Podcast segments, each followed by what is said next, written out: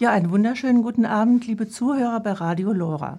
Hier ist wie jeden zweiten Montag im Monat wieder einmal das Münchner Forum auf Radio Lora 92.4. Am Mikrofon heute Ulla Ammermann. Mit welchem Thema befassen wir uns heute? Ganz einfach, mit neuen Formen der Mobilität. Die kommenden Jahrzehnte lassen schwierige Zeiten für die europäischen Städte erwarten.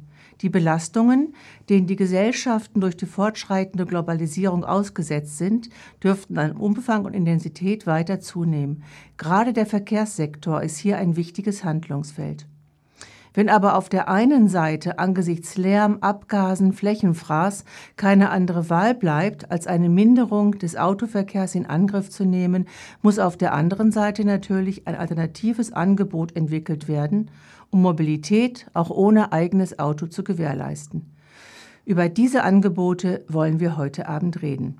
Dazu habe ich Christian Stubka eingeladen vom Konsortium Domak Park. Hier wurde für ein Stadtviertel ein völlig neues Mobilitätsangebot geschaffen und Christian Stubka ist aber auch Gründer von Vogeno München EG und der genossenschaftlichen Immobilienagentur München EG GIMA. Guten Abend, Herr Stubka. Schönen guten Abend, Frau Ammermann. Dann starten wir mal und bevor es losgeht, möchte ich Ihnen auch sagen, wer uns heute Abend noch begleiten wird. Das ist einmal der Peter an der Technik und musikalisch werden wir von Fleetwood Mac unterstützt. Herr Stubka, vielfältig mobil statt der kurzen Wege. Es muss doch Ziel der Stadtplanung sein, eine Stadt der kurzen Wege zu installieren, in der alle wichtigen Orte zu Fuß, per Radl oder mit Bus oder Bahn erreichbar sind und nur noch ein geringer Bedarf an privaten Fahrten oder auch an Wirtschaftsfahrten mit dem Auto gedeckt werden kann. Und das wäre auch durch Gemeinschaftsautos möglich. Wie sieht es denn da eigentlich in München aus? Ja, in München haben wir noch ziemlich ungebrochen einen hohen Anteil am äh, insgesamt am Verkehr, der durch, mit dem Auto bewältigt wird. Das hat auch viel damit zu tun, dass sehr, sehr viele einpendeln mit den Autos. Und eigentlich ist es so, je mehr ich in die Innenstadt komme, desto weniger ist der Pkw-Verkehr, desto weniger Haushalte haben ein Auto. Und je weiter ich an den Stadtrand gehe oder in die Peripherie, ins Umland von München, desto höher ist der Pkw-Besatz. Und das hängt natürlich mit den Wegen zusammen, die die Menschen zurücklegen müssen und äh, das hängt damit zusammen, wie das Angebot am öffentlichen Nahverkehr ist. Ja, wenn man sich überlegt, wo die Reise denn hingehen könnte oder was so auf dem Weg ist, dann ist es eigentlich so. Ich habe neulich einen interessanten Zukunftsforscher gehört auf einem Mobilitätskongress und der hat gesagt, in Zukunft wird es eigentlich so sein. Man wird die Menschen auf dem Land daran erkennen, dass sie ein Auto haben, während der Städter eigentlich kein eigenes Auto mehr braucht. Und das hängt zusammen mit veränderten Strukturen in den Städten und es hängt mit einem veränderten Mobilitätsverhalten zusammen. Ich bin ja groß geworden mit der autogerechten Stadt.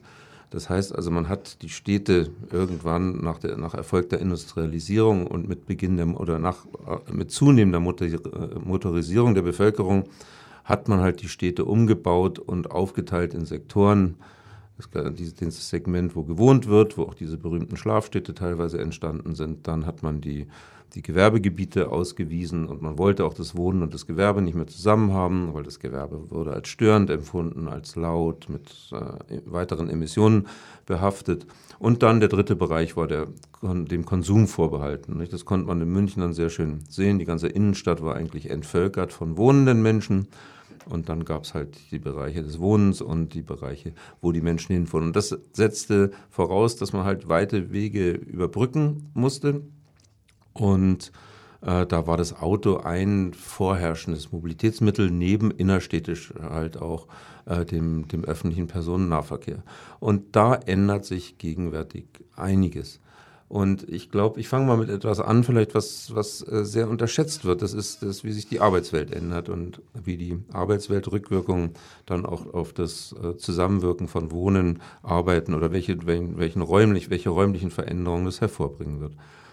Also die Digitalisierung führt ja zu zweierlei. Das eine ist, dass äh, das störende Gewerbe abnehmen wird. Also wir haben eine Umwandlung von äh, der die Produktion, also das produzierende Gewerbe ist rückläufig, die Dienstleistungen Nebenmund dazu und die sind nicht mehr, also wenn ich am PC arbeite, ist das nicht mit großen Emissionen verbunden.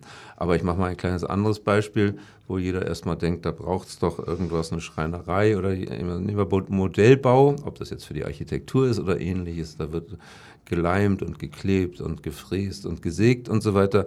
Und das wird mit großer Wahrscheinlichkeit durch den 3D-Drucker ersetzt werden. Und der 3D-Drucker, der kann aber wohnungsnah aufgestellt werden da brauche ich, äh, also da muss ich nicht fürchten, dass das, äh, die Herstellung von Modellen in irgendeiner Weise das Wohnen beeinträchtigt.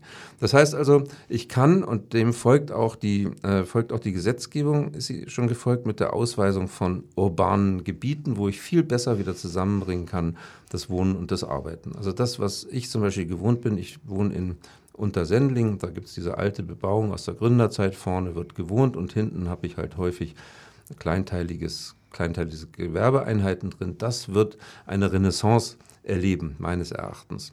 Und das sieht man auch an einem anderen Umstand, äh, dass immer mehr selbstständig arbeiten, Freiberufler sind. Das heißt also, ich habe auch nicht mehr die großen Strukturen, in denen gearbeitet wird. Ich will, also ich bin selber Drucker von Beruf und da braucht es halt eine, eine große Organisationsform mit großen Maschinen, großen Anlagen und viele Menschen wirken halt zusammen und dann kam das Desktop Publishing und damit konnte im Grunde jeder vom Schreibtisch aus, wie der Name schon sagt, konnte dann auch äh, sich in dieser Branche betätigen. Und das führt dazu, dass es, dass es sehr viel kleinere Einheiten gibt, in denen sich Menschen zusammenschließen, in Bürogemeinschaften, in, in Coworking Spaces, weil sie nur temporär einen Arbeitsplatz brauchen. Also können auch Wohnen und Arbeiten wieder viel enger zusammenrücken und diese langen Wege von der Arbeit äh, äh, von, von zu Hause zur Arbeit und wieder zurück, die werden kürzer werden, wenn man es denn in der Stadtplanung richtig organisiert und nicht nur reine Wohngebiete in Zukunft ausweist und Gewerbegebiete, sondern dies kräftig durchmischt. So, das ist mal der, die eine Seite. Zur zweiten komme ich gleich noch mit dem Mobilitätsverhalten. Mhm. Das ist das, was Sie eben als urbane Gebiete bezeichnet haben. Und das ist etwas, was sich natürlich jetzt erst einmal äh, auf Städte konzentriert. Auf dem flachen Land schaut es dann etwas ganz anders aus. Aber das heißt natürlich auch, dass ich Lebenszeit einspare, die ich jetzt auf der Straße verbringe oder auch äh, in Bussen und Bahnen verbringe. In München haben wir ja den Stau sowohl im öffentlichen Personennahverkehr, im Autoverkehr eigentlich tagtäglich vorprogrammiert. Teilweise braucht man zwei Stunden bis um zehn Kilometer eigentlich nur zu überwinden. Die U-Bahn und die S-Bahn sind voll. Ähm, wie, äh, wie, wie, sieht das denn aus? Wie kann man sich das, äh, das vorstellen mit anderen Formen Mobilität? So wie Sie das gerade gesagt haben, brauche ich eigentlich diese Überwindungen nicht mehr. Ich suche meine, meinen, meine Wohnort in der Nähe meines Arbeitsplatzes oder ich arbeite im digitalen Zeitalter von zu Hause aus. Ja, das ist wie gesagt der eine Aspekt, den habe ich jetzt mal an den Anfang gestellt, weil ich glaube, da wird noch viel zu wenig Rücksicht oder es wird noch viel zu wenig beachtet und das muss wirklich berücksichtigt werden bei der Stadtplanung oder bei der Gebäudeplanung auch dass es diesen Mix gibt. Aber natürlich das Gewalt, der, der, das größere Problem beim, beim Verkehr ist eigentlich der Mix, der modale Split, also in, äh, zu welchen, welche Wege mit dem Auto zurückgelegt mhm. werden, welche mit dem öffentlichen Nahverkehr und so weiter. Und da wird ja nicht zu Unrecht gesagt, dass München droht, in bestimmten Bereichen, der Norden dürfte der erste sein, tatsächlich im Verkehrschaos zu versinken, weil die Stadt hat Zuzug und äh, es, äh, es gibt mehr auch, die noch die einpendeln, das, das, wird, das wird der Fall sein. Und wenn ich, wenn ich die, die Nutzung der Verkehrsmittel nicht ändere oder das, dann nichts dazu beitrage, dann wird es tatsächlich eng werden. Und es sind im Grunde genommen zwei große Dinge aus, aus meiner Sicht. Das eine ist, der öffentliche Nahverkehr, der muss funktionieren. Und das ist eine große Diskussion in München, ob nicht versäumt wurde, den, den Nahverkehr an die, an die wachsenden Bedarfe anzupassen. Es ist bekannt, dass das S-Bahn-Netz ausgelegt war, ursprünglich für 150.000 Menschen am Tag. Jetzt fahren, glaube ich, 600.000 oder was. Also das Vierfache von dem.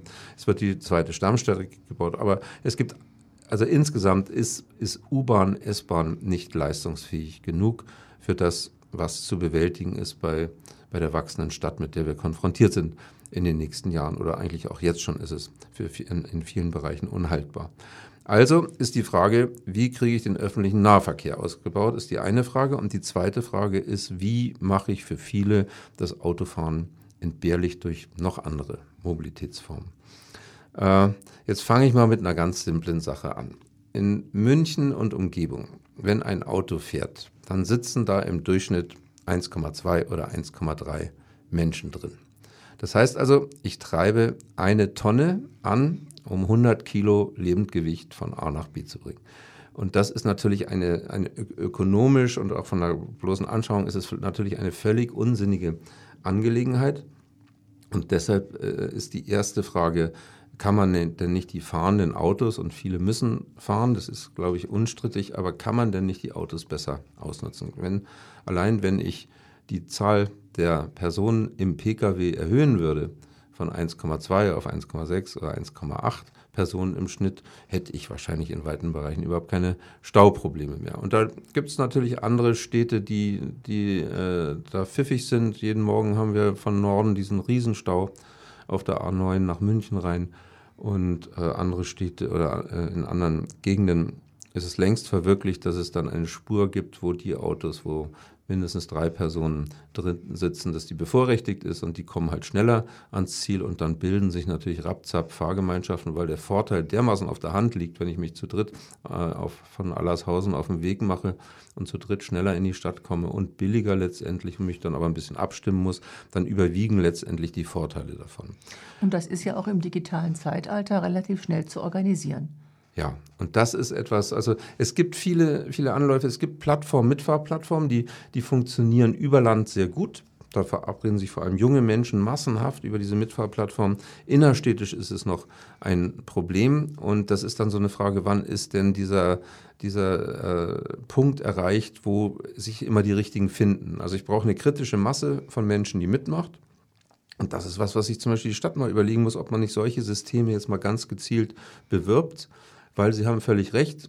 Wie gesagt, ich komme aus der Druckindustrie, da wurde in Schichten gearbeitet. Da gab es die Frühschicht von 6 bis 14 Uhr und die Spätschicht von 14 bis 22 Uhr. Da gab es Fahrgemeinschaften, das ist klar, weil man wusste genau, man gehörte zur, zur Schicht A oder B, die hatte dann Früh- oder Spätschicht. Und dann konnte man sich gut verabreden, weil man immer genau gleich losfuhr und dann wieder, wieder zurückfuhr, also wenn man zum Beispiel von außerhalb kam. In den in Zeiten der Fle bei flexiblen Arbeitszeiten sind diese Fahrtgemeinschaften obsolet geworden. Die, die gibt es so nicht mehr. Aber Sie haben völlig recht, mit der Digitalisierung geht über Apps, kann ich mich, also Flink zum Beispiel, es gibt verschiedene Plattformen, wo das geht. Da kann ich in Echtzeit sehen, wer jetzt gerade von A nach B unterwegs ist und dann kann man, kann man da ganz lässig Fahrgemeinschaften bilden mit den gleichen Effekten auch monetär. Das muss man mal sehen. Man kann, äh, äh, man kann richtig viel Geld sparen damit. Es braucht aber eine intensive Werbung für sowas und da fehlt es noch so ein bisschen dran. Das ist ein Vorschlag, mhm. indem ich Fahrten reduziere, indem ich halt das Auto, sofern wie ich es brauche, äh, mit mehreren Leuten benutze. Ähm, wenn man das konsequent zu Ende denkt, ähm, braucht man eigentlich äh, überhaupt kein eigenes Auto mehr. Und das ist ein Punkt, den ich auch hochspannend finde. Ich habe nämlich mal geschaut, dass etwa 40 Prozent der Bevölkerung in München überhaupt kein eigenes Auto haben. Also wir haben hier keine Vollmotorisierung. Damit werden wir uns dann mit dem Thema Wie lebe ich, wie wohne ich ohne Auto nach der Musik beschäftigen und jetzt erstmal Fleetwood Mac. Ja, einen wunderschönen guten Abend, liebe Zuhörer das Münchner Forum auf Radio Lora 92.4 am Mikrofon Ulla Ammermann. Ich bin gerade im Gespräch mit Christian Stubka vom Konsortium Durmark Park über die Frage, wie schaut die Mobilität der Zukunft aus? Wir haben uns gerade unterhalten über neue Arbeitswelten und Wohnwelten, über Veränderungen ähm, in der Arbeitswelt, die sich auf Mobilität auswirken und wir haben gerade darüber gesprochen, dass eigentlich ein großer Teil der Münchner Bevölkerung eigentlich jetzt schon ohne eigenes Auto lebt. Und lange Zeit boten weder die Stadtplanung noch die Wohnungswirtschaft hierfür Konzepte an, die den Bedürfnissen dieser Zielgruppe gerecht wurden. Jetzt haben 1995, mal ein bisschen zurückschauen, Herr Stubka, Münchner Umweltverbände und interessierte Bürger deshalb eine Initiative Wohnen ohne Auto ins Leben gerufen. Das Ziel war die Errichtung modellhafter autofreier Wohnquartiere. Das heißt, dass diese Bewohner kein eigenes Auto besitzen wollten, ganz bewusst darauf verzichtet haben wie äh, hat sich das eigentlich äh, ausgewirkt? Wie, sind, wie ist die Bilanz von Wohnen ohne Auto? Ist das immer noch eine kleine Randgruppe geblieben? Oder zieht das jetzt größere Kreise, gerade auch angesichts dessen, was wir eben diskutiert haben, dass die Mobilität der Zukunft anders ausschauen muss, damit wir nicht in Lärm, Abgasen und Flächenfraß ersticken. Ja, also ich denke, 1995 dazu gehörten wir auch von der Vogeno so Pioniere. Äh, bei der Vogeno haben wir nicht ganz gesagt, so ganz ohne Autos, aber stark autoreduziert. Und da machten sich viele auf und haben gesagt, das ist doch eigentlich ein Quatsch, dass man davon ausgeht, dass jeder Haushalt in München ein Auto braucht. Und warum soll man dann nicht Modellprojekte machen, wo die Menschen sich zusammenfinden, die sagen, wir verzichten da bewusst drauf, weil wir genug Alternativen haben zum eigenen Auto und äh, äh, verwirklichen entsprechende Wohnprojekte. Und das war wirklich ein langer, langer, äh, dorniger Weg, sage ich mal, weil es gibt halt eine, oder gab, muss man jetzt glücklicherweise sagen, eine hammerharte Stellplatzsatzung, die gesagt hat, pro Wohnung muss ein Stellplatz zugeordnet werden, also ein Stellplatzschlüssel 1.0, sagt man dann, muss realisiert werden und da durfte gar nicht von abgewichen werden, weil da gibt es eine Genehmigungsbehörde, das ist die Lokalbaukommission und die sagt, wir sind hier Aufsichtsbehörde und der Stellplatzschlüssel sagt 1.0 und fertig ist die Laube, sodass man also riesen Bauchaufschwünge machen musste und sich so durchhangeln musste mit Modellprojekten, das äh, fantasievoll begründen musste und dann auch durchaus im Einzelfall äh, Erfolge erzielt hat mit Haken und Ösen. Da können wir gerne noch darauf zu sprechen kommen.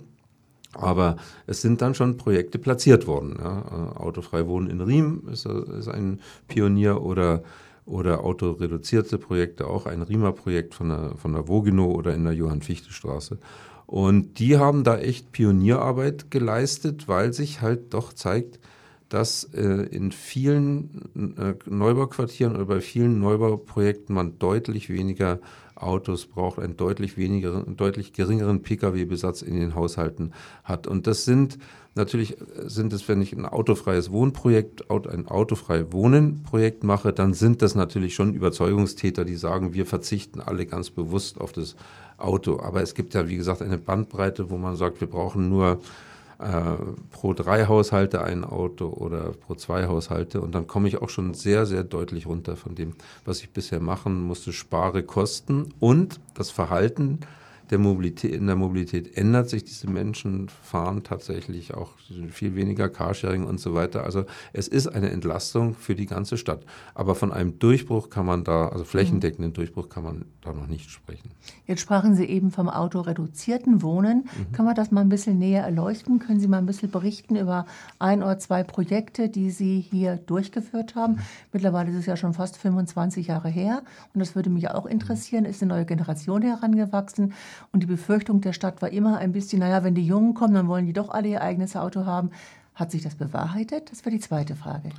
Ja, der, der Ansatz ist eigentlich einfach, weil man sagt, es gibt Haushalte, die auf ein Auto angewiesen sind. Also weil wir jetzt gerade vorhin bei Arbeiten und Wohnen war, wenn jemand in München wohnt und in Münsing arbeitet. Das ist eine Qual mit den öffentlichen Verkehrsmitteln. Wird da, schwierig. Äh, wird, es wird echt schwierig. Ja. ja. Und da sagt man, der braucht halt ein Auto. Und da ist auch Carsharing nicht okay, weil wenn ich täglich ein Auto brauche, dann nützt mir Carsharing auch nichts. Ja. Dann gibt es Familien, also man kann es sehr genau sehen, es, die, die Familien, für die ist es für viele schwierig, ohne ein Auto, also ohne häufige Autonutzung auszukommen. Und dann gibt es aber junge Leute, es gibt Paare, es gibt Seniorinnen und Senioren, die brauchen absolut überhaupt kein Auto, die empfinden es als Last geradezu. Und daraus ist dieser Gedanke entstanden, bei der Vogeno, aber auch bei Wagnis, bei Genossenschaften, aber auch in einzelnen anderen Fällen zu sagen, dann machen, fahren wir doch mit einem reduzierten Ansatz und bieten aber dann auch Alternativen noch. Also es ist immer von Anfang an verknüpft worden mit Carsharing. Das heißt also, ich mache einen Stellplatzschlüssel von 0,5 oder 0,6, also pro Wohnung. Wir, mhm. pro Wohnung, also oder zwei, zwei Wohnungen, ein, ein Auto. Und dann stelle ich da unten noch drei Carsharing-Autos rein. Und das war wirklich der Bringer. Das muss man einfach sagen, weil dann diejenigen, die dringend ein Auto brauchen, jeden Tag, die hatten halt ihr Auto nach wie vor oder haben es dann später mal abgeschafft, wenn sie es nicht brauchten. Aber ich wusste halt immer, ich kann halt zugreifen, wenn ich ein mhm. Auto mhm. brauche, temporär auf ein Carsharing-Auto. Und das haben wir dann mit Stadtauto. Das war von, also ist jetzt seit zehn Jahrzehnten ein ganz verlässlicher Partner. Dort ist ein gemeinnütziger gemeinnützige Organisation, deshalb darf man auch für die werben, finde ich. Ähm, und das geht ganz prima und es ist wahnsinnig gut angenommen worden. Und wir haben diese Projekte in Riem, in der Johann-Fichte-Straße und auch Wagnis am Ackermannbogen, die sind alle evaluiert. Das war ihre andere Frage. Hält es denn? Die Stadt ja. hat gesagt, naja, das, wird, das ist ja schön beim Einzug, aber die nächsten, die dann nachfolgen und so weiter, die verhalten sich wieder ganz anders. Es hat sich überhaupt nichts geändert. Es mag der ein oder andere Haushalt sich ein Auto angeschafft haben, aufgrund veränderter Lebenssituationen. Und dafür haben andere ihr Auto abgeschafft. Und das bewegt sich bei der Vogeno zwischen real zwischen 0,2 und 0,5. Also teilweise ein Auto auf fünf Haushalte und teilweise auf zwei. Aber darüber geht es in keinem einzigen Projekt. Und diese Autos, Carsharing-Modelle, stehen quasi in der Garage oder in der Tiefgarage oder müssen die bei Bedarf herbeigerufen werden? Oder wie funktioniert das in der Praxis? Na, das ist ja sozusagen das Lässige dran und das ist dann auch sozusagen, das ist äh, dann dann auch die Belohnung für die, die in solchen Projekten mitmachen, dass sie nicht wie andere, äh, die ein Stadtauto oder ein Drive Now, die müssen sich nicht im öffentlichen Raum bewegen, bis sie an eine Station kommen oder ein, ein freies Auto finden, sondern die sind in der Regel dann unten in der Tiefgarage drin. Das, draußen ist ein Tresor ich kann die Autos buchen und sie nutzen, aber die können auch andere nutzen, also aus der Nachbarschaft. Insofern ist der Nutzen also noch weit über das eigene Haus hinaus. Aber das ist sowas von komfortabel. Da steht in der Tiefgarage, stehen verschiedene Autotypen, da stehen kleine Autos, große Autos, Kombis und, und so weiter. Und ich kann für jede Fahrt, die ich dann mal mit dem Auto unternehmen muss, finde ich das richtige Fahrzeug vor. Jetzt sagt sie eben, und da würde ich ganz gerne mal auf, äh, nochmal auf die Stadtpolitik äh, eingehen. Jetzt sagten Sie eben, der alte Stellplatzschlüssel ist, wenn ich eine Wohnung baue oder kaufe, brauche ich pro Wohnung einen Stellplatz. Den muss ich sozusagen nachweisen. Der muss da sein, sei es in Form von Tiefgaragen, was immer auch. Ähm, jetzt gibt es ja ähm, die ähm, Verwaltungsvorschrift, die beschlossen worden ist vom Stadtrat im Juni letzten Jahres, die die Möglichkeit eröffnet, den Stellplatzbedarf für Wohnnutzung unter besonderen Voraussetzungen, dazu zählen eben solche Modellprojekte, die Sie gerade gesprochen haben, auf 0,8 oder sogar auf 0,3 Stellplätze real pro Wohnung zu verringern. Aber man glaubt natürlich nicht an den guten Willen, sondern man hat das natürlich gebunden, eine ganze Reihe von Voraussetzungen und Nachrüstmöglichkeiten. Getrieben von der Sorge, äh, dass äh, gerade wenn es um Wohnungskauf geht, um Wohnungserricht, also Bauherrenmodelle, dass man natürlich äh, die Kosten senken will. Tiefgaragenplätze sind irrsinnig teuer und dann sein Auto hinterher kostenlos im öffentlichen Straßenraum abstellt. Da würde mich mal interessieren, a, wie sind die Erfahrungen, die Sie gemacht haben damit? Ist diese Befürchtung überhaupt gerechtfertigt? Und b, ähm, wie läuft diese äh, Verwaltungsvorschrift in der Praxis?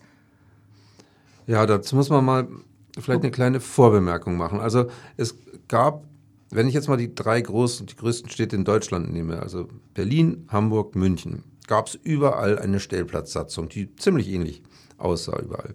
Und dann hat Berlin und Ham Hamburg haben beide die Stellplatzsatzung komplett abgeschafft. Das heißt also, jeder, der dort Wohnungen baut, entscheidet für sich, wie viel, wie viel Stellplätze dem zugeordnet sind. Und dann ist es sozusagen auch ein bisschen so, so nach Marktgeschehen, sage ich mal. Wenn jemand eine hochpreisige Eigentumswohnung errichtet, da ist davon auszugehen, die, die diese Wohnung kaufen, wollen einen Stellplatz in der Tiefgarage haben. Da werden also dann welche gebaut. Im geförderten Wohnungsbau werden äh, sehr wenige Stellplätze gebaut und ein autofreies Projekt baut dann halt überhaupt keine äh, Stellplätze. Und da ist München einen anderen Weg gegangen, jetzt jüngst mit diesem, mit diesem neuen Beschluss. Und da muss man allerdings auch vorweg schicken, dass äh, in München der Pkw-Besatz in den Haushalten tatsächlich signifikant höher ist als in Berlin und Hamburg. Äh, das hängt einerseits mit der unterschiedlichen Einkommensschichtung zusammen, gerade zwischen Berlin und Berlin und München ist das ganz signifikant. Aber es hängt auch damit zusammen, dass, in, dass nirgends so viele äh, Dienstwegen von Privatmenschen gefahren werden wie in München. Also wir haben in München ja eine Zunahme der PKWs, aber die Zunahme geht ganz überwiegend auf den Anstieg, also wenn man über die letzten 10, 15 mhm. Jahre anschaut, geht, geht ganz überwiegend auf diese Dienstwegen, die auch zur privaten Nutzung freigegeben sind, äh, zurück. Insofern war man sich in München jetzt nicht so sicher, ob das eigentlich so dann auch funktioniert. Und München ist viel dichter auch noch, äh, also auch, der, auch die, die Parkflächen, also Parkierungsflächen für Autos sind weniger als in den, in den anderen beiden genannten Städten. Und deshalb hat man gesagt, okay, dann machen wir jetzt etwas, ihr könnt runtergehen, aber zeigt uns, wenn ihr runtergeht vom Stellplatzschlüssel, dass ihr alternative Angebote habt, sodass man davon ausgehen kann, es funktioniert auch. Das musste man jetzt einfach mal, musste ich jetzt einfach mal ausführen zum, zum Hintergrund. Mhm. Und ich finde das ehrlich gesagt nicht so ganz schlecht, weil dann muss man sich auch anstrengen für eine veränderte Mobilität. Und da gibt es ja dann, da gibt es ja so eine Vorgabe in dem Stellplatzschlüssel, was ich jetzt machen kann. Und wenn ich jetzt ein autoreduziertes oder ein autofreies Projekt auf den Weg bringen will, dann muss ich halt äh, sagen, okay, da ist Zugang zu Carsharing oder wir stellen Lastenräder und also oder schaffen gemeinsam an oder wenn es ein Mietshaus ist, wir äh, den Mietern äh, den geben wir halt äh, ja, den schenken wir halt Mobilitätsmittel wie Lastenräder, Fahrradanhänger und so weiter. Äh, eine weitere Möglichkeit ist, das fand ich in Bremen, das, also gibt es in Bremen, das kann ich natürlich hier auch machen, öffentlich, äh, das ist die Förderung des öffentlichen Personennahverkehrs. In Bremen gibt es das auch, ich kann auch vom Stellplatzschlüssel runtergehen und dann muss ich aber das ersparte Geld, also ein Teil des ersparten Geldes, kann ich dann zum Beispiel dafür verwenden, dass ich den Mietern oder den Bewohnern des Hauses halt Tickets für den öffentlichen Nahverkehr schenke. Mhm. Also um den mhm. Umstieg zu erleichtern und mhm. schmackhaft zu mhm. machen. Und all diese Möglichkeiten, da gibt es ja noch ein paar mehr Sachen, die sind dort sind dort angesprochen und, und vorgesehen. Und dann komme ich von diesen 1-0 runter Zug um Zug. Was noch sehr wichtig ist, ist, äh, was auch äh, bewertet wird, wie nah, also wie gut ist denn die, die Anbindung an den öffentlichen Personennahverkehr. Ja. Also ich habe riesig gute Chancen, äh, vom Stellplatzschlüssel runterzukommen, wenn da eine U-Bahn-Halte, also ein U-Bahn-Aufgang vor der Tür ist oder im Umkreis von 500 Metern. Und es wird auch darauf geschaut, wie ist die Nahversorgungslage und äh, dann kann ich das damit begründen. Und da muss ich halt ein Konzept abgeben und dann bekomme ich auch eine Reduzierung genehmigt, wenn das tauglich, also wenn das überzeugend ist, das mhm, Konzept. Mhm. Aber ich muss mich wirklich ein bisschen anstrengen. Ich finde mhm. das nicht schlecht. Ja, das Ganze nennt sich dann Mobilitätskonzepte, was ich vorlegen muss. Und äh, ich habe gerade die äh, Verwaltungsvorschrift hier. Da geht es also Stellplätze für Carsharing, konkrete Förderung der Fahrradnutzung. Mhm ist auch ein wichtiger Punkt. Wir kommen nachher noch im Bereich, im Bereich des äh, Domapacks äh, auf diese Projekte zu sprechen. Vorratverleihsysteme, Kommunikationsangebote zum ÖV beispielsweise. Wann fährt die nächste U-Bahn ab? Wann fährt der nächste Bus? Und äh, Verpflichtung zu Konzepten wie autoreduziertes Wohnen. Das heißt, äh, ein Verzicht, eine Verpflichtung zum Verzicht auf den Besitz eines Autos. Das muss man quasi unterschreiben, wenn man komplett autofrei autofrei wohnen. wohnen. Ja, ja, das ist, also da gibt es, äh, das ist ja wie gesagt abgestuft von 1,0 bis, bis 0,3 mhm. und je weiter ich runterkomme, desto, desto mehr Auflagen muss ich natürlich erfüllen. Wenn ich äh, an sich, äh, also wenn ich realisieren will, einen Stellplatzschlüssel von 0,8, also 20 Prozent weniger Stellplätze machen will, dann sind die Auflagen natürlich nicht so hoch, als wenn ich sage, eigentlich äh, strebe ich hier ein Projekt an autofreies Wohnen und da, da muss halt auch vertraglich mit den Bewohnern das abgesichert werden. Also es ist so ein bisschen so eine, so, so eine Skala, auf der man gleitet und wo die Anforderungen umso höher werden, je weniger Stellplätze ich bauen möchte. Das Interessante ist auch, dass ähm, diese Stellplätze im Gemeinschaftseigentum verbleiben. Ja, das, äh, das ist auch. Äh, also ich habe nicht ein mhm. Recht auf mal, das mhm. ist mein Parkplatz ja. und sonst keiner, ja. sondern es ist Gemeinschaftseigentum. Ja. Das hat folgenden, das hat folgenden Hintergrund. Es, äh, diesen, von diesem reduzierten Stellplatzschlüssel können ja alle zunächst mal Gebrauch machen, die jetzt Häuser bauen. Und jetzt unterscheiden wir vielleicht mal, dass man das, dass das anschaulich wird. Da ist auf der einen Seite eine Genossenschaft, die weniger Stellplätze herstellen möchte und dann ist da eine Baugemeinschaft oder ein Bauträger, also Eigentumswohnung. Jetzt ist es so, die Genossenschaft, die behält ewig dieses Haus und hat da dann 0,5 Stellplatzschlüssel realisiert. Wenn jetzt ein Haushalt auszieht und die Genossenschaft stellt fest, alle unsere Stellplätze, die wir haben, sind gegenwärtig genutzt von den Wohnenden, dann hat es ja die Genossenschaft in der Hand, einen Mieter, einen Nutzer zu suchen im Kreise der Genossinnen und Genossen, wo man sagen kann, das kriegt aber nur jemand, der kein, kein mhm. Auto hat. Also ist durch die Wohnungsvergabe Möglichkeiten hat's die Genossen, kann die Genossenschaft steuern. Mhm. Und jetzt hat, sich der, hat man sich im Stadtrat aber offensichtlich überlegt, wie ist es denn, wenn ich dann Wohnungseigentümer habe?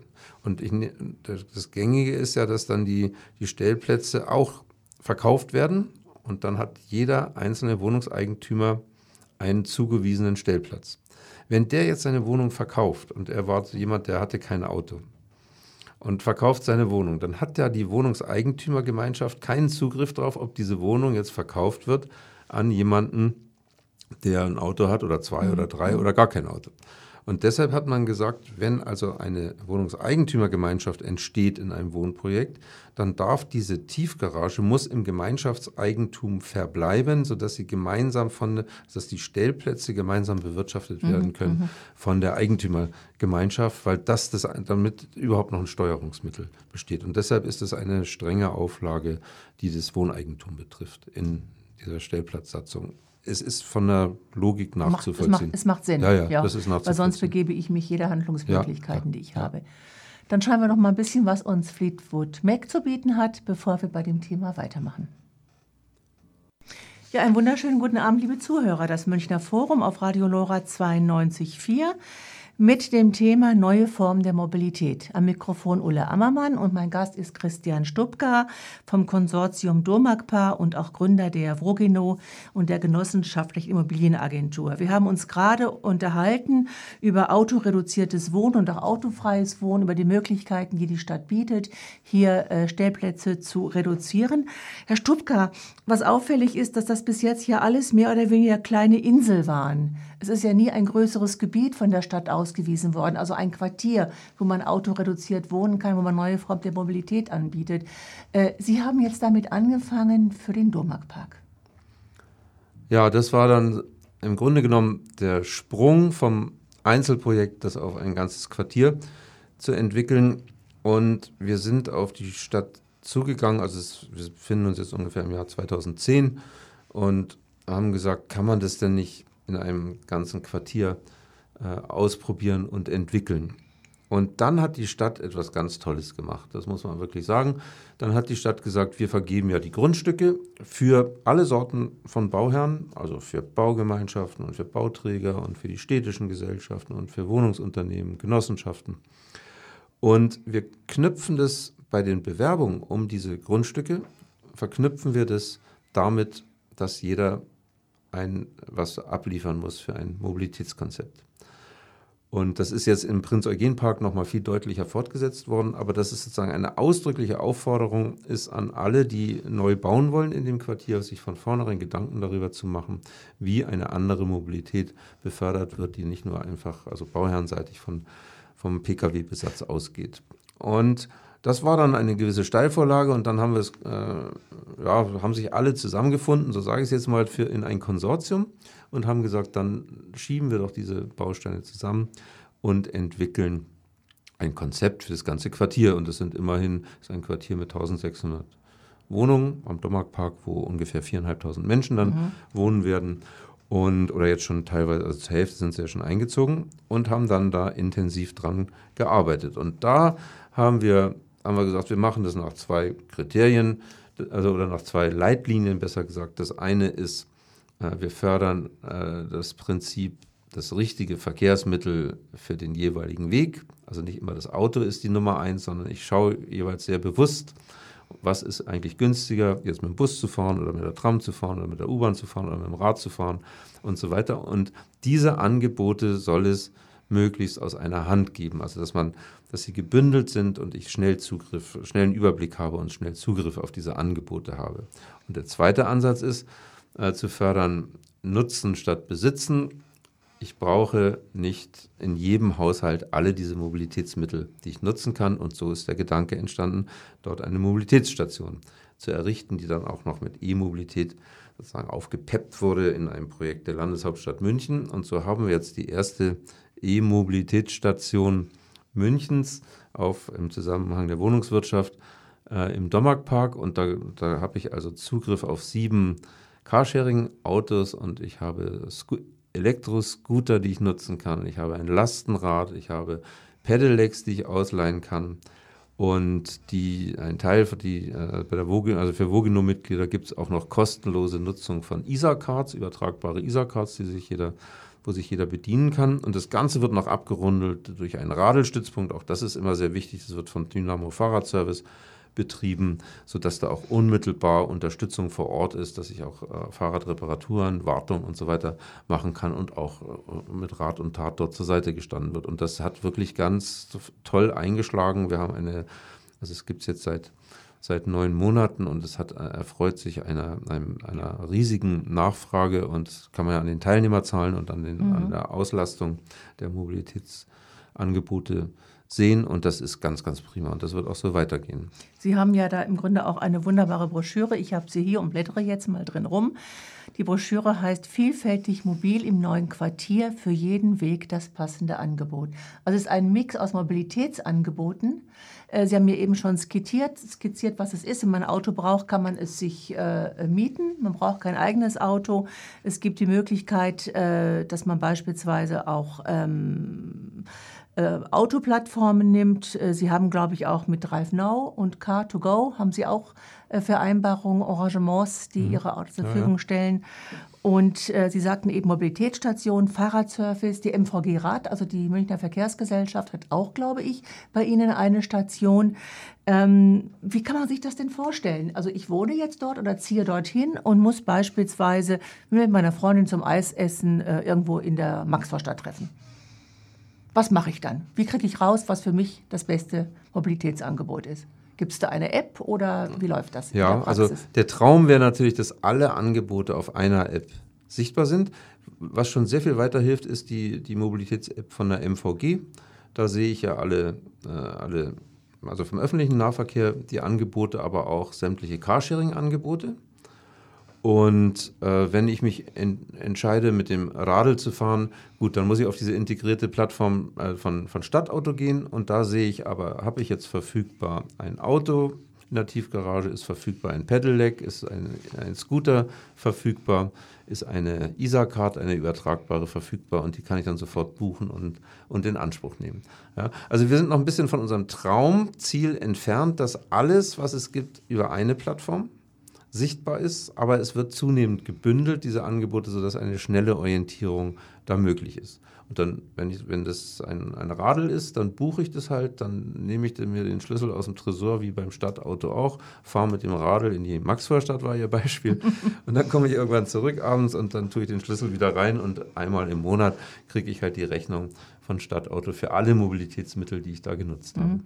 Ist ja unter dem Strich wahrscheinlich auch sehr viel günstiger, als wenn ich äh, ein Auto habe, was ja in vielen Fällen doch eher ein Stehzeug als ein Fahrzeug ist. Ja, also das, das ist sehr eindeutig untersucht für, äh, für Carsharing. Äh, wenn man unter 10.000 Kilometer fährt im Jahr, ist Carsharing günstiger. Über 10.000 Kilometer ist es leider noch so, sage ich, dass ein, dass ein eigenes Auto sich dann rechnet. Jetzt sagten Sie schon, die Nachfrage ist hoch. Wer sind denn die typischen Nachfrager? Sind das überwiegend junge Leute, Familien? Sind es auch ältere Leute? Geht das quer durch alle Bewohnergruppen oder zeichnet sich so eine bestimmte Klientel heraus? Ja, wir haben äh, das, äh, wir konnten schon vor drei Jahren zukünftige Bewohnerinnen und Bewohner befragen, nämlich die von den Baugemeinschaften und die von den Genossenschaften. Dann hat sie, haben sich von den Befragten haben sich 60 Prozent an der Umfrage beteiligt. Das fanden wir das ganz. Ist viel. Das ist sehr, sehr ja, viel, ja. Sehr. Und das war, die waren hoch motiviert, die hatten wir auch mehrfach informiert über, über unser Ansinnen. Und dann hatten wir ein ziemlich klares Profil, äh, wie nachher die Nachfrage sein wird, weil man konnte dann angeben, welche äh, Angebote man mit Sicherheit wahrscheinlich oder auch gar nicht nutzen wird. Und das ist dann, hat uns auch äh, erstaunt, das ist äh, querbeet das ist querbeet. Also man kann sagen, die, wie, das hatte ich vorhin schon gesagt, die, die Familien haben eine höhere Autonutzung, nutzen dafür dann aber andere Verkehrsmittel, während äh, Einpersonenhaushalte fast komplett aufs Auto teilweise verzichten. Was uns aber am meisten erstaunt hat, ist, dass es, man hat ja früher gesagt, es gibt vielleicht so eine Hemmschwelle bei Älteren. Menschen gegenüber diesen Sharing-Angeboten zu kompliziert, dann wieder ein neues Auto und so weiter. Das hat sich überhaupt nicht mhm. bewahrheitet. Mhm. Das stellt Stadtauto sowieso fest, dass also diese auch die, die Generation 60 plus eigentlich kein Problem mehr mit dem, mit dem Handling von diesen Angeboten hat. Jetzt müssen wir mal schauen, jetzt äh, sind ja dann auch noch äh, ganz andere, äh, ganz andere Gruppen mit zugezogen oder ziehen in diesen Dommark Park da gibt es viele mit Migrationshintergrund in den geförderten Wohnungen. Da müssen wir mal schauen, was da nun wieder so die Angebote sind, die gut ankommen und wie man das bewerben kann. Auf alle Fälle lohnt es immer, gut Werbung dafür zu machen, die Vorteile aufzuzeigen, auch an Rechenbeispielen. Das haben wir auch in der Broschüre teilweise gemacht. Und dann geht es so auch durch Mundpropaganda und da setzen wir eigentlich drauf. Auf die Vorteile äh, dieses neuen Mobilitätskonzeptes, dieses der Mobilitätsangebote, der vielfältigen Angebote, würde ich ganz gerne mit Ihnen noch mal ein bisschen näher sprechen. Äh, was bedeutet das denn eigentlich? Ich meine, ähm, wir haben weniger Stellfläche für Autos, Fahrräder brauchen nicht so viel Platz. Was heißt das denn eigentlich äh, für den Straßenraum oder für, die, für, das, für das Freiflächenangebot? Mhm. Ja, ein kurzer Blick noch in die, wie eine Tiefgarage dann aussieht. Mhm. Also bei den Genossenschaften am Dammarkpark, die haben alle. Das ist ein Partyraum, oder? Ja, genau. ja, ja, das ist gar nicht falsch. Weil die haben äh, realisiert einen Stellplatzschlüssel von 0,5, also die Hälfte gegenüber dem damals noch gängigen. Und da ist jetzt zum Beispiel in dem, im, im Vogino-Haus, das ist ein Turberaum für Kinder, also und da sind Werkstätten unten drin und Trockenraum und Waschküche und so weiter. Das ist also vielfältig nutzbar für die Bewohner, viel sinnvoller, als es, dass, dass da die Autos sinnlos rumstehen und stattdessen sind halt dann Carsharing-Autos da drin. Was jetzt den öffentlichen Straßenraum angeht, und da komme ich jetzt auch nochmal auf ein großes Anliegen zurück von, von Autofrei Wohnen, weil im Grunde genommen will man ja Aufenthaltsqualitäten im, im öffentlichen Raum gewinnen. Und das heißt, wir da sind wir leider nicht drum rumgekommen, also weil die Planung so weit fortgeschritten war und da sind echt dicke Bretter noch zu bohren, weil diese Erschließungsstraßen in diesen Neubaugebieten, das, sie gehen alle ihren klassischen Weg in der Planung, da ist Gehsteig, und auf der anderen Seite Gehsteig, dann kommen Längsparkerspuren mhm. und dann kommen, kommen die Fahrbahnen und wir haben gesagt, das braucht es doch in diesem Umfang gar nicht und kann man denn nicht äh, den anders gestalten, den Straßenraum? Uns hat immer vorgeschwebt Shared Space, weil das sowieso, das sind keine Durchgangsstraßen, sondern das sind äh, Sackgassen im Grunde als Erschließungsstraßen oder man kann sie so gestalten. Und da sind wir leider nicht mit durchgedrungen, aber das war der Wunsch vieler Bewohnerinnen und Bewohner. Also das ist eine echte Aufgabe. Da gibt es jetzt einen Antrag von Grünen, wenn ich es recht gesehen habe, im Stadtrat, die sagen, dass die zukünftigen Bewohner eines Quartiers auch an der Gestaltung des öffentlichen Straßenraums zu beteiligen sind. Was wir aber geschafft haben jetzt mal für den Dommark ist, dass die, äh, weil es auch einen hohen Parkdruck aus der Parkstadt vom Gewerbe gibt, die dann alles zuparken und das kann es ja wohl nicht sein. Man selber strengt sich mhm. an mit einem Mobilitätskonzept und dann ist da Park and Ride und, und so von, von außerhalb äh, drücken dann, äh, drückt dann der Parksuchverkehr da rein. Haben wir es geschafft, dass dort Kurzzeitparken eingeführt wird, also eine gewisse Parkraumbewirtschaftung, sage ich mal, so dass also da tatsächlich der der äh, ruhende Verkehr und der Parksuchverkehr extrem reduziert werden soll. Aber da sind wir noch nicht, noch nicht ganz zufrieden. Da muss man noch einiges machen. Es wäre ja auch schlimm, wenn alle schon wunderbar wären, hätten sie nichts mehr zu tun, Herr Stubka. Ja, genau. Ja, aber, aber jetzt finde ich, ich finde das gut, äh, dass es auch vor allen Dingen so einschlägt, dass äh, die Bewohner mitmachen, äh, dass es Vorteile bringt, sei es jetzt unter der Erde oder sei es auch über der Erde, wobei Sie sagten, das Brett müssen Sie noch ein bisschen bohren, dass hier der Straßenraum anders gestaltet wird als die übliche Längsaufteilung ABC. Ähm, jetzt haben Sie gesprochen davon, dass es jetzt wirklich große Quartiere sind, nicht nur mal Einzelprojekte, sondern wirklich große Quartiere. Aber wir reden nur von Neubaugebieten. Dompark, Prinz Eugen Kaserne. Ich gehe mal davon aus, dass in Freiham, wenn Freiham bebaut wird, das auch für Freiham gelten wird.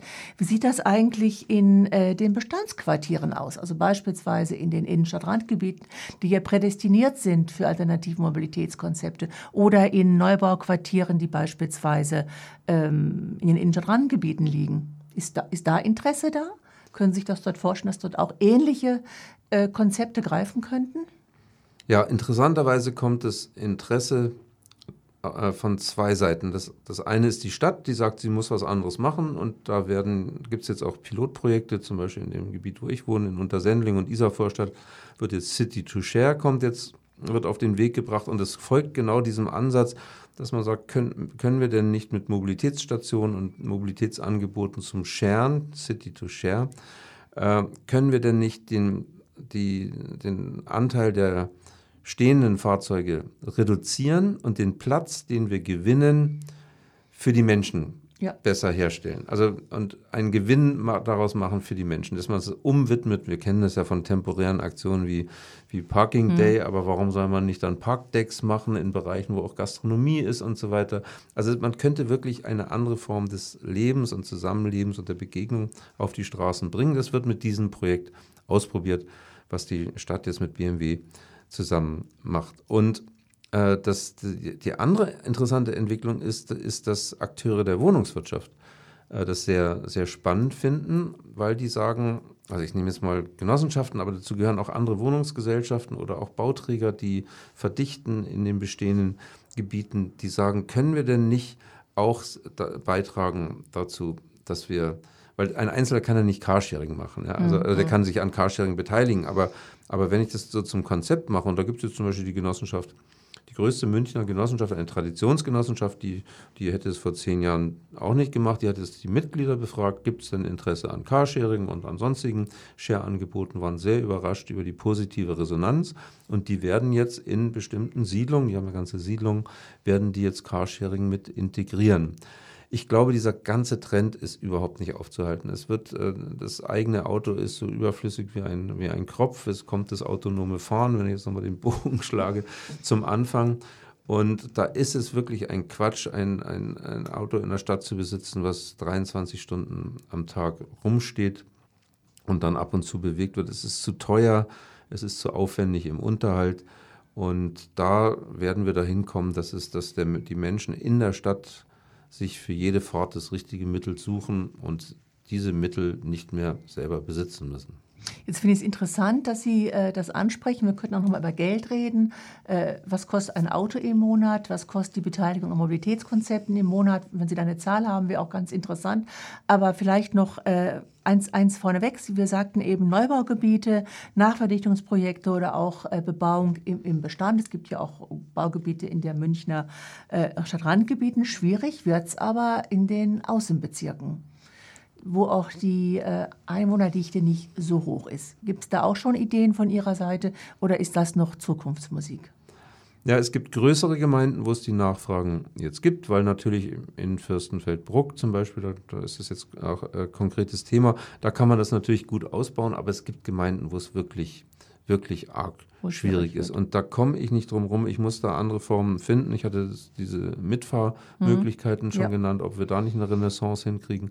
Und dann muss ich den öffentlichen Nahverkehr ausbauen. Und ich sage ja immer, also weil diese U-Bahn-Neubau und S-Bahn-Neubau und Trambahn-Neubau, der dauert so lange von ja. der Planung, bis er realisiert ist, der wird uns nicht helfen.